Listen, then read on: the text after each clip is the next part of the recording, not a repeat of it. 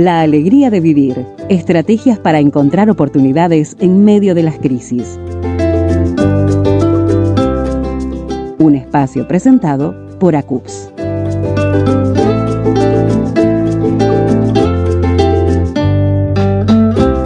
Qué gusto es tener nuevamente en el estudio de Radio Transmundial Uruguay a la psicóloga Gloria Hernández, que en este caso ha venido acompañada. Pero primeramente vamos a saludarte, Gloria. Gracias por estar aquí nuevamente. Gracias, Alejandra. Siempre una gran alegría venir aquí a la casa de Radio Transmundial, tan querida.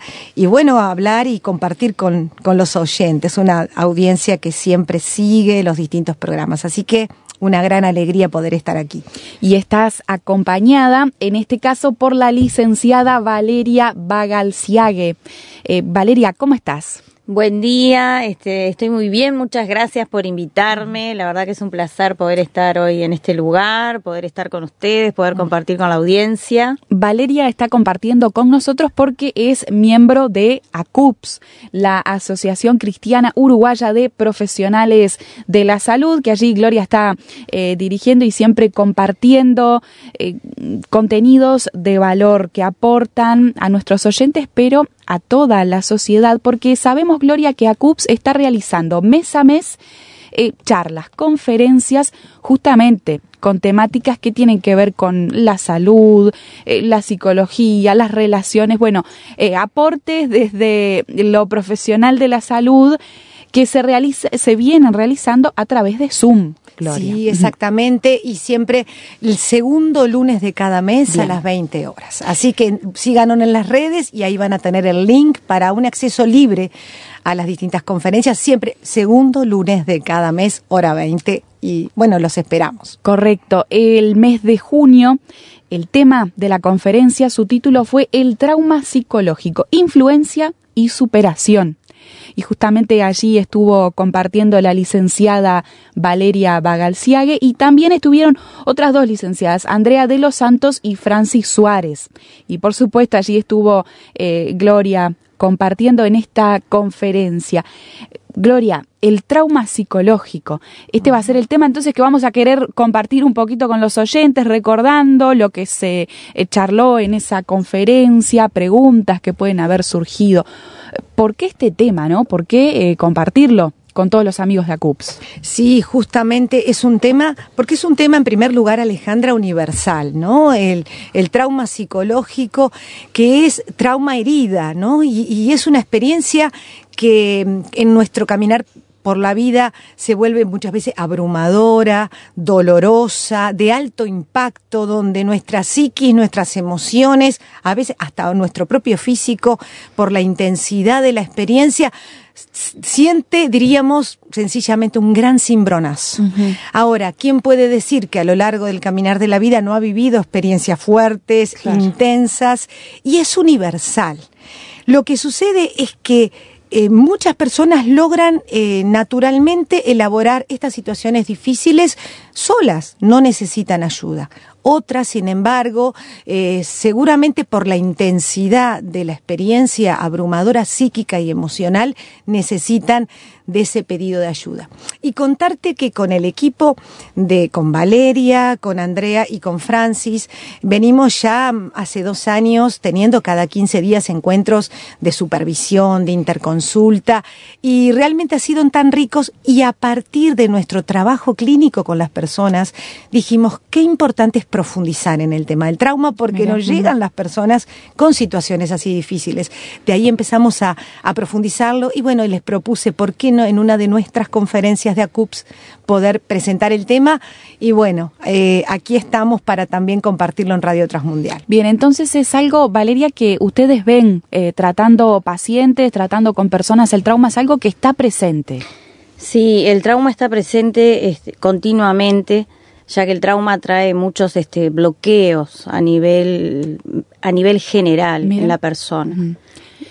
Bien, sí, sí, y, y, Gloria allí mencionaba la idea de trauma con herida. ¿Podemos hacer esa asociación? Sí, exacto. Es que significa herida. Trauma uh -huh. significa herida, ¿no? Bien, ¿cómo lo definiríamos entonces? Para que la audiencia pudiera tener una definición bien, bien concreta, Valeria, ¿cómo definirías el trauma? Bueno, en la conferencia, por ejemplo, eh, me situé desde, desde cuatro este, perspectivas, desde cuatro enfoques eh, de, de, autores. Por ejemplo, el más contemporáneo es Bessel van der Kolk, que es un psiquiatra holandés eh, profesor de la Universidad de Harvard, que él dice que el trauma es una experiencia que sobrepasa los mecanismos de supervivencia de la persona, así como sus facultades para reaccionar ante lo que sucede, que trae consecuencias cerebrales a nivel eh, del sistema nervioso.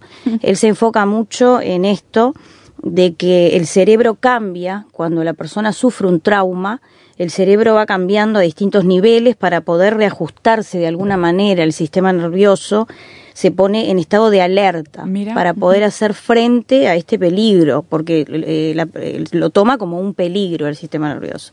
Y trata de adaptarse a lidiar con la imprevisibilidad de, esto que, que, le ha este, acontecido.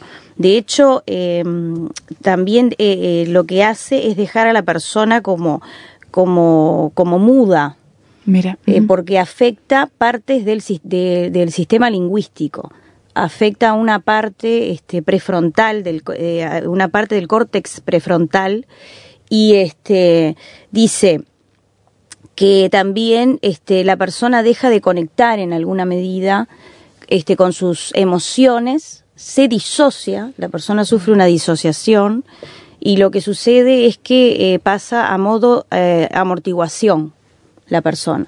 Entonces, este, no, no se conecta ni con la parte mala ni con la parte placentera de la vida. Entonces, a lo largo de la vida va afectando sus relaciones interpersonales. Es eh, eh, afecta demasiado a un ser humano el, el, vivir y el sufrir traumas. O sea que tiene un impacto eh, a largo plazo en el tiempo. Totalmente. Y tiene también un impacto hacia el entorno. Este, eh, sí, en las relaciones interpersonales a lo largo de la vida.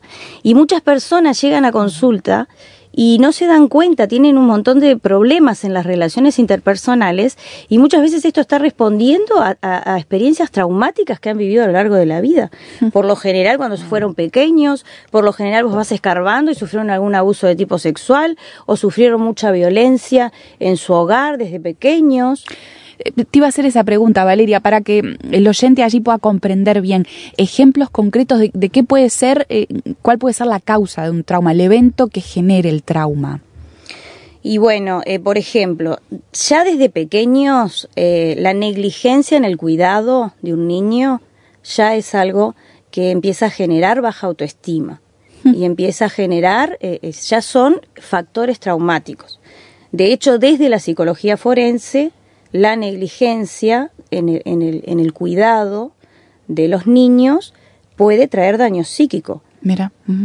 y, y, cuando estudiamos, ¿no? Cuando estudiamos distintas, este, por ejemplo, eh, psicopatologías, mucho, siempre eh, investigamos la niñez. Y muchas veces vemos una mamá que no conectó con ese niño. Yo siempre pienso en la importancia, ¿no? Porque otro de los autores desde los que también hablé es Winnicott, que Winnicott le da mucha importancia a lo que es la relación bebé-mamá. Mira. Eh, es algo tan importante esta primera mirada. Los bebés no hablan, pero los bebés son muy expresivos. Entonces, cuando está esta mirada de la mamá al bebé, el, el, el ojo a ojo, es tan importante para el bebé le da tanta afirmación. Y para Winnicott existe lo que se llaman los traumas eh, buenos y normales, naturales de la vida, que es cuando la mamá va ayudando a ese bebé a manejarse a lo largo de la vida, desde pequeñito, eh, le va enseñando y fortaleciendo en estas cosas que él puede eh, maniobrar, utilizar, y eso lo va, lo va ayudando en su autoestima y le va eh, reconfortando su narcisismo, le va como que estableciendo su, su, su narcisismo. que eso justamente Freud, por ejemplo, que es el otro enfoque, habla de, de, la, de, los, de, los, de los traumas tempranos del yo, que por ejemplo habla también del tema de la negligencia, del tema de, de, justamente los daños a nivel narcisístico que sufren este, los niños, ¿no? o sea que ya en una etapa tan temprana como lo es un bebé, de pronto en sus primeros meses, ya ahí puede haber la presencia de, un trauma, como eh, tú decís, Valeria, cuando eh, un niño está no está atendido adecuadamente, no está este considerado, estimado. Sí, de hecho hay depresiones en los bebés. Ah, mira. Aunque te parezca mentira, hay, los hay bebés que sufren depresión, que se quieren morir. Por ejemplo, los bebitos que los dejan en el Pereira Rosell, que hay un, un este un, un personal, un, conjunto de personas que, que, los cuidan, que hacen como de, de, mamás, tienen un nombre, este que justamente van solamente a abrazarlos, a levantarlos. Porque es el proyecto canguro. El proyecto canguro que no me ah. salía. no me salía Bien, aquí en Uruguay, allí con presencia en, en, este hospital este público para atender a esos niños que, bueno, eh, son eh, abandonados por sus mamás. Abandonados por sus mamás. Bien. Eh, Gloria, ¿podrías eh, proponer algún otro caso así de trauma que se pueda dar? Este, eh, traumas, experiencias traumáticas son una violación, son el abuso sexual, ¿no? Esas son experiencias traumáticas muy importantes a lo largo de la, a veces en la niñez, en la adolescencia, que producen impactos muy importantes, importantes en todas las dimensiones, en la dimensión mental, ¿no? Y, cómo lo podemos ver. Eh, Valeria decía algo muy importante cuando nos llega, este, a veces la experiencia dolorosa y traumática no se dice enseguida, pero uno empieza a ver qué consecuencias a nivel mental. Una persona que le cuesta concentrarse, que está más distraída, que le cuesta comprender. A veces esta cosa no te termino de entender, le cuesta como realmente enfocarse. También vemos eh, alteraciones en, en, lo que son, es lo basal, eh, en el sueño, eh, el insomnio, la dificultad de poder tener una calidad de sueño buena y positiva. También a nivel de la alimentación, cuántos trastornos de alimentación este, en realidad es la punta del iceberg y que debajo hubieron situaciones traumáticas no elaboradas que a través de ya sea el no comer, la bulimia, la anorexia o la obesidad, son este, consecuencias de situaciones traumáticas no resueltas. Y también vemos en la a nivel de la relación social y familiar, sobre todo esa tendencia al aislamiento. ¿Pero por qué? Porque la persona generalmente a veces se vuelve muy desconfiada, ¿no? Entonces, eh, todo, toda, todo vínculo puede ser amenazador, puede ser complicado. Entonces, frente a la vivencia de amenaza en las relaciones humanas, la persona tiende a aislarse. Y ahí se entra a deteriorar también su vida social, que es tan importante, ¿no? Entonces vemos que hay un montón de elementos y de síntomas más que uno puede ver y hay que entrar a indagar si no hay algún nudo traumático ahí en su historia de vida, que qué es lo importante? Desanudar, para poder volver al flujo natural de la vida. ¿Les parece si en este punto hacemos una breve pausa? Estamos conversando, usted acaba de escuchar a la psicóloga Gloria Hernández, bien conocida aquí en este micrófono, y está también con nosotros por primera vez la licenciada Valeria Bagalciague, y estamos conversando con ellas sobre el trauma psicológico, con base en esta conferencia que ofreció a CUPS en el mes de junio. Hacemos una breve pausa y ya venimos. Estás escuchando La Alegría de Vivir, charlando con ACUPS para encontrar ánimo en el medio de la crisis.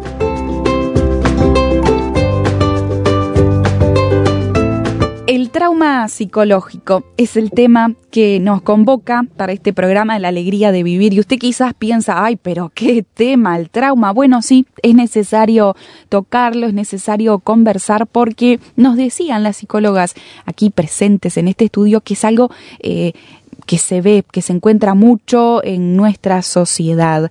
Estamos compartiendo con la psicóloga Gloria Hernández y con la licenciada Valeria Bagalciague sobre este tema con base en la conferencia que ofreció a CUPS, la Asociación Cristiana Uruguaya de Profesionales de la Salud, en el mes de junio.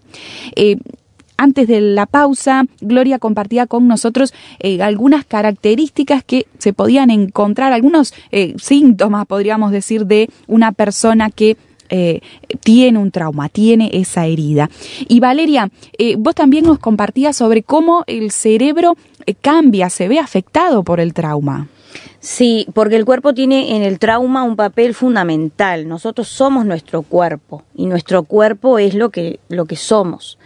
y, según una definición de Bessel van der Kolk, que es este neurólogo holandés, este, él ha explicado que en el transcurso de un trauma se cierran tanto el centro del habla como el, como el córtex prefrontal medio, que es la parte del cerebro que se encarga de que seamos conscientes del momento presente. Eh, él, lo llama el terror mudo del trauma. Eh, por ejemplo, no sé si le, a la audiencia que nos está escuchando, obviamente, alguna vez le pasó de tener un susto muy grande, un sueño incluso traumático en la niñez. Pueden haber pesadillas muy fuertes. En el momento te despertás y no podés ni hablar. Eso es un terror mudo. Pero también un terror mudo es, por ejemplo, como, como cuando hoy nos decía Gloria, de un abuso sexual. Algo que un niño, algo tan intrusivo, algo tan inesperado, imprevisto, que un niño no se espera jamás va a esperar algo así. Y, hay, y, y, y, lo primero que vas a encontrar en ese niño es el retraimiento y es esto de estar mudo, de no lograr decir nada. O por ejemplo en crisis, en grandes crisis, muertes repentinas de alguien, vos ves que en un principio la persona reacciona a modo de anestesia, no quiere hablar, no habla, pero es porque el cuerpo es el que está este, mandando estas señales todo nuestro cuerpo es como que se prepara. Hay tanta sabiduría en nuestro cuerpo, ¿no? En el cerebro, que nos protege. Es, a modo de protección esto. Mira. Que Freud también habla que la angustia nos protege justamente también es una forma de protección. Una señal de alarma. Una ahí está. Porque si no, eh, eh, si no hubiera angustia, si no existiera angustia, después puede converger en, en algún tipo de psicopatología, en algún tipo de, patología a largo plazo. Mira, entonces la angustia desde una perspectiva eh, positiva, podríamos decir. Claro, sí, sin duda que los psicólogos decimos la angustia operativa. ¿Por qué? Porque es primero una señal de alarma, hay un dolor, algo está pasando en mí y de lo cual me lleva a que, que busque ayuda para poder elaborarlo. Y, y, la buena noticia que frente al trauma, si bien hay muchas personas que lo pueden elaborar naturalmente, cuando uno siente que te desborda, que el flujo natural de tu vida y la calidad de tu vida va este, siendo bloqueada, es que tenés que pedir ayuda. Y desde ahí esa angustia que te permita que llorarla. Muchas veces es empezando a llorar para luego poder poner en palabras y hablar lo que decía Valeria, esto que me pasó, poder ordenarlo en la cabeza, porque ¿qué pasa? Es tan abrumadora la situación traumática. Pensemos también en una catástrofe, en un tornado, tu casa se destruyó, se incendió, cuántas situaciones que tristemente uno las ve, y desde ese lugar quedar mudo, quedar en estado de shock. Y ahí es donde después que la persona va pudiendo recomponerse, empezar a hablar, ordenar, porque pasa a ser confusional toda esa catástrofe que la persona vive. Es como una vivencia de derrumbe interno, Alejandra, ¿no? Donde siento que se me derrumbó el mundo, se me derrumba la vida y por eso, luego que se empieza a recomponer, empezar a hablar, a sacar afuera los sentimientos que uno siente. Siente angustia, llorarla, siente rabia, siente enojo también. Permitírtelo sentir y sacar afuera son caminos para la superación de toda experiencia traumática. Lo cual hay una buena noticia, el trauma tiene ese camino de sanidad. Bien, porque vos mencionás eh, allí el término elaborar el trauma. ¿A qué te referís? ¿Cómo elaborar? Exacto, de elaborar o, o viene de justamente desanudar. El trauma es como un nudo, un nudo apretado en el alma que me genera todo esto, ¿no? Este bloqueo, este congelamiento. Elaborar implica poder permitirme asumir, en primer lugar, ¿qué es? Asumo que esto me duele, que esto me enoja, que esta situación me generó un cambio muy grande en mi vida. Eso lo primero asumirlo. Solo con esto no puedo ese es el segundo gran paso para elaborar una situación. Por lo tanto, como solo no puedo, necesito ayuda.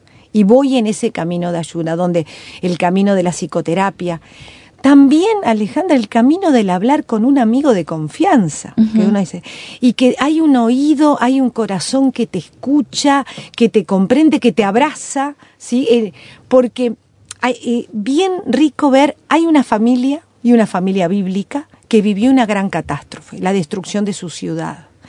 Y donde Dios le dice, salgan todos rápidos, si no acá se destruyen todos. Y todos salieron rápido. ¿Cuál es la condición? No miren para atrás. Pero aquí en este caso la esposa quedó mirando para atrás. Estamos hablando de la familia de Lot. Es la metáfora del trauma la situación de la mujer de Lot. Ella quedó mirando para atrás. ¿Y qué le pasó? Quedó congelada en estatua de sal. Eso es lo que hace el trauma. ¿Qué es lo con lo que se quedó último mirando ella? Mirando la destrucción de lo amado, de su casa, de su ciudad, de lo propio. Los demás siguieron el camino de la vida, ella quedó estacionada y congelada mirando para atrás. Entonces, realmente en esa metáfora del trauma, eso es el trauma, ayudarla a descongelar, es decir, bueno, te tomo de la mano y en esto te abrazo para que en el calor de, una escucha sincera, cálida, respetuosa, empieza a hablar Empezá como te salga, de la manera que lo sientas, querés llorarlo, llorarlo. Me pasaba con un paciente que él vivió una situación de un bullying sostenido por una discapacidad que tuvo este, en su infancia y él recién hoy, 30 años adulto, en la búsqueda de ayuda, empezó a sacarlo a través de la bronca y la rabia. Y, y, qué bueno que fue para él sacar esa rabia que lloraba pero era de la, del enojo que él tenía y que en su niñez no supo cómo protegerse. Fue un sostenido bullying a lo largo de muchos años que recién a los 30 lo pudo sacar. Gracias a Dios y bienvenido sea. Entonces, elaborar es, en primer lugar, me pasa algo. Solo no puedo y busco ayuda necesaria, ¿no? Y la ayuda como es, habla, saca afuera, expresalo, porque eso descongela el nudo que te dejó ahí estacionado por un buen tiempo en la vida. Valeria, entonces la ayuda también de un profesional de la psicología puede ser importante en este proceso de elaboración. Sí, porque pensaba ahora cuando Gloria este, hablaba, mientras ella hablaba, que hay eh, que las personas pueden llegar a demorar años en sacar un trauma. Mm. Años. Llegan a consulta personas que, que nunca consultaron. Pero es como ella hablaba hoy, porque, porque tienen una sensación desagradable interna. Esto que hablábamos hoy del cuerpo, de las sensaciones que nos van pasando, nos van eh, pasando este, señales que nos están indicando que algo anda mal, algo no está bien. ¿Por qué tengo esta angustia desbordante? ¿Por qué cuando llega una determinada fecha siempre voy a lo cíclico? Siempre esto de lo cíclico, ¿no? Es como que no, ¿por qué no logro salir de este círculo? ¿Por qué siempre se repite en esta fecha esto que me siento tan angustiada, tan desbordada? Entonces la persona eh, empieza a entender que algo no anda bien y ahí busca ayuda. A veces sucede que, eh, por ejemplo, una persona casada, tengo, tengo, también tengo ejemplos de pacientes, pero por ejemplo pongo un ejemplo, una persona que, un señor que está casado hace muchos años y, viene a consulta por primera vez después de los 50 años. Eh, en realidad, ¿por qué? Porque su esposa eh, estaba consultando, empezó a consultar y la empezó a ver mejor. Pero ahí empiezan a salir cosas de experiencias traumáticas de la vida de él impresionantes, una niñez dolorosísima, dolorosísima, o sea, algo que eh, indescriptible lo que te, lo que te empieza a hablar el paciente. Entonces, de, experiencias traumáticas vividas.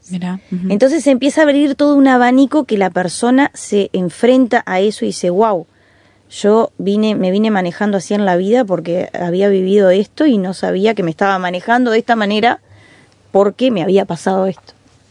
Un tema bien interesante, entonces bien presente, como decíamos este, al principio de este programa, que quizás podemos eh, continuar en un próximo programa porque eh, es bien necesario conversarlo, tratarlo, visibilizarlo, como decían eh, las psicólogas. Gloria, muchísimas gracias por compartir otro espacio con toda la audiencia de Transmundial y también le agradecemos mucho a la licenciada Valeria Bagalciague, que será un gusto, Valeria, este, tenerte en una próxima oportunidad aquí. Muchas gracias, un placer. Hasta la próxima, Gloria, ¿te parece? Hasta la próxima, entonces. La alegría de vivir. Estrategias para encontrar oportunidades en medio de las crisis. La alegría de vivir es auspiciado por ACUPS, profesionales cristianos de la salud.